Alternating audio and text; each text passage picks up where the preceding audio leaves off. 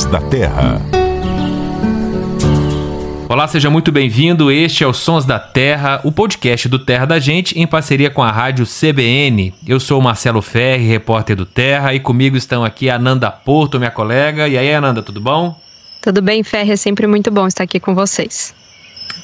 Igualmente. E aí, Luciano Lima? Tudo bom, Marcelo? Tudo bom, Ananda? Prazer enorme estar aqui com vocês. Apertem os cintos, porque os Sons da Terra de hoje vai fazer uma viagem no tempo. E a gente vai longe, hein? Nós vamos voltar a pelo menos 65 milhões de anos, quando os dinossauros ainda habitavam a Terra. A nossa pergunta hoje é: qual era o som dos dinossauros? Será que esse som aí que a gente está acostumado a ouvir nos filmes? Sei não, hein?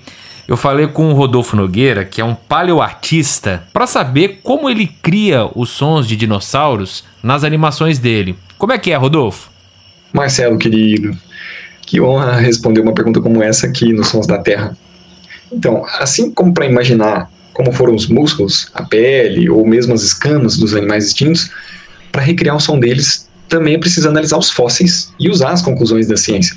Se for um dinossauro, por exemplo, precisamos pensar nos seus parentes mais próximos que ainda estão vivos. E quem são eles? As aves. E elas são, sem dúvidas, as maiores cantoras do reino animal. E o outro grupo parente deles são os crocodilos, que também produzem sons. Né? Mas então, como seria esse som afinal? Daí levamos em consideração o tamanho desses animais, o formato do, dos crânios deles. Será que eles tinham alguma estrutura para isso? Existe alguma evidência de organização social entre eles? Isso vai nortear o artista para imaginar esses sons. Nos filmes e animações, nós geralmente usamos sons de animais atuais, às vezes misturados ou alterados.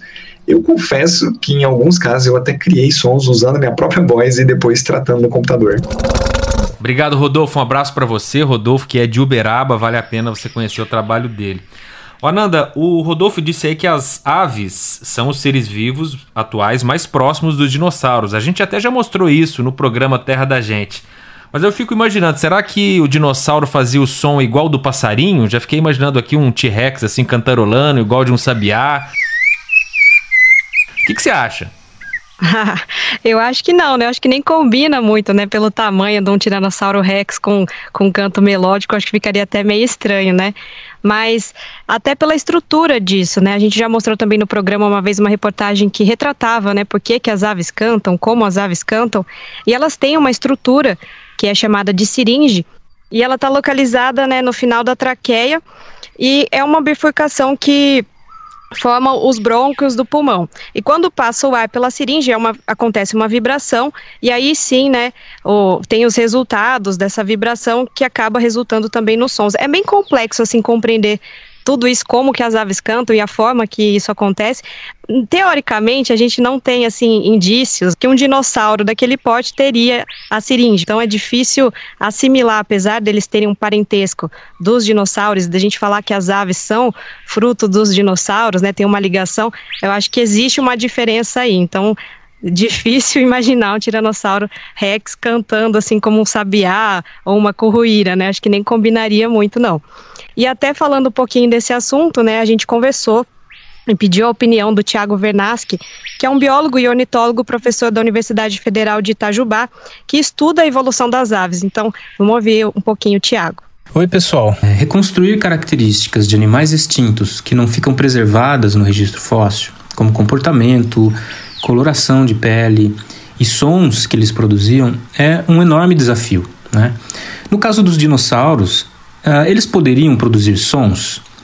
Algumas pistas a gente pode ter uh, a partir da morfologia da estrutura auditiva de fósseis de dinossauros bem preservados, né, que indicam para a gente que esses animais, ou pelo menos uma boa parte deles, eram capazes de perceber, de escutar sons de baixa frequência. E isso indica que então, consequentemente, eles eram capazes de produzir sons de baixa frequência, sons que eles conseguiriam se comunicar em longas distâncias.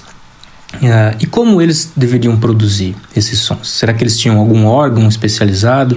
Então, ainda tem muito o que se entender e descobrir uh, sobre como os dinossauros produziam sons. Obrigado, Tiago. Bom, a gente já percebeu que os dinossauros não cantam igual as aves, que eles tinham ouvidos apurados para ouvir frequências baixas. E aí, Luciano Lima, a gente está falando de sons muito graves. Como é que será que era esse som, hein? Então, Marcelo, tem uma outra questão aí que é importante a gente levantar também, que na verdade é, existiram centenas aí de espécies de dinossauros, né, que a gente conhece só do registro fóssil. Imagina que tem várias que a gente não conhece. Então, talvez seja esperado que existisse uma grande diversidade de sons também, assim como no mundo das aves. É, o que a gente tem são, são vários, vamos dizer assim, chutes no caminho certo, vai, chutes no rumo do gol. Mas, embora seja um mistério, a, a, maioria das vocalizações que esses animais produziam, para alguns grupos a gente, digamos, temos alguns palpites assim bem direcionados.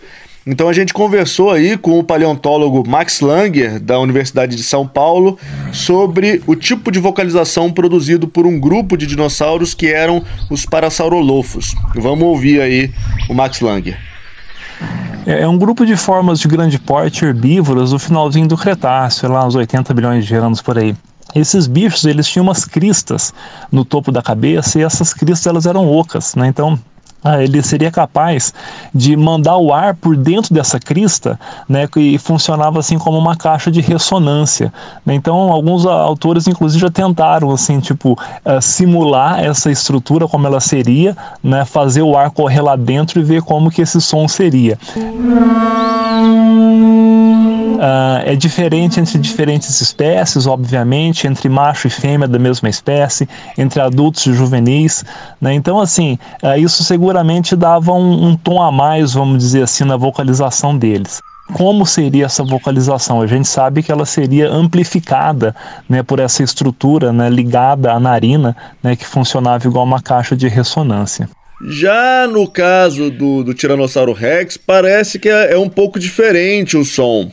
A gente tem um grupo de pesquisadores dos Estados Unidos, da Universidade do Texas, que eles analisaram é, é, o crânio desses, desses animais, especialmente ali a, a região cerebral, a cavidade cerebral, e viram aí que muito provavelmente o cérebro do Tiranossauro Rex era bem preparado para ouvir sons em baixas frequências, ou seja, sons muito graves é, que talvez até a gente não fosse capaz de ouvir. É, dependendo da frequência que, de tão grave que fosse. É, um som mais ou menos assim, ó. Esse que vocês estão ouvindo aí foi feito como uma simulação.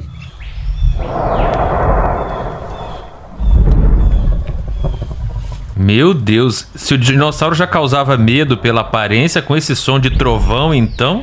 Imagina, imagina. é, é, tem, inclusive, os pesquisadores falam que, na verdade, isso fazia até tremer a, a, a, caixa torácica das presas, assim. Diz que os bichos literalmente quase morriam de susto, né?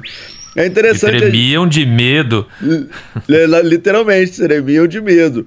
E, e, é interessante porque aí falando de novo, voltando para as aves aí, os dinossauros não estão extintos, as aves são os últimos dinossauros vivos é, do planeta, se você acha muito complicado entender isso, quem está ouvindo a gente, é só pensar o seguinte: imagina como se todos os mamíferos do planeta tivessem sido extintos e só sobrassem os morcegos. O que aconteceu com os dinossauros foi isso: todos os outros dinossauros foram extintos, só sobraram as aves. As aves são os últimos dinossauros vivos.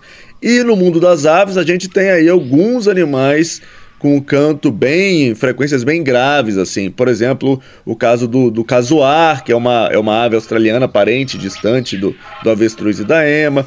Aqui no Brasil a gente tem, por exemplo, o anambé preto, o pavó e a própria ema. São aves todas elas com um canto bem grave. Geralmente elas vocalizam até sem muito abrir o bico, é, por conta dessa vocalização bem grave.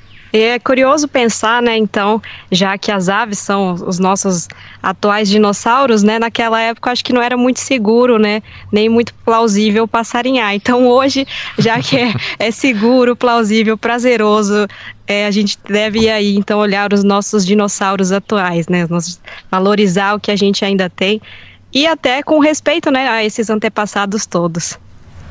Com certeza. Mas eu ia gostar de, de dar uma passarinhada lá no, no Cretáceo ou no Jurássico. Deve, deve ser muito incrível ver esses, esses animais ao vivo. Só que eu acho que, não, não, igual você falou aí, não, não ia ser muita gente que ia sobrar vivo para contar a história, não.